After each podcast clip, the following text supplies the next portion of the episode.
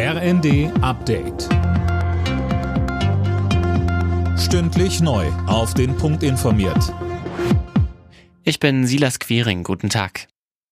Weil bei der Berliner Abgeordnetenhauswahl im September 2021 einiges schiefging, wird sie heute wiederholt. Gut 2,4 Millionen Wahlberechtigte sind bis 18 Uhr aufgerufen, ihre Stimme abzugeben. Gisa Weber berichtet. Gewählt werden die mindestens 130 Abgeordneten des 19. Berliner Abgeordnetenhauses.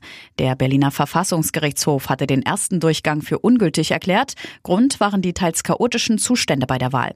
Zum Beispiel wurden falsche Wahlzettel verteilt oder sie fehlten ganz.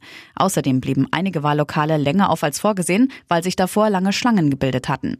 Heute soll nun alles nach Plan laufen. Wieder ein Abschuss eines unbekannten Flugobjekts, diesmal über Kanada. Laut Premierminister Trudeau haben Kampfjets das unbekannte Objekt abgeschossen. Die Trümmerteile sollen geborgen und untersucht werden. Erst Freitag hatten die USA ein ähnliches Objekt im Norden Alaskas abgeschossen.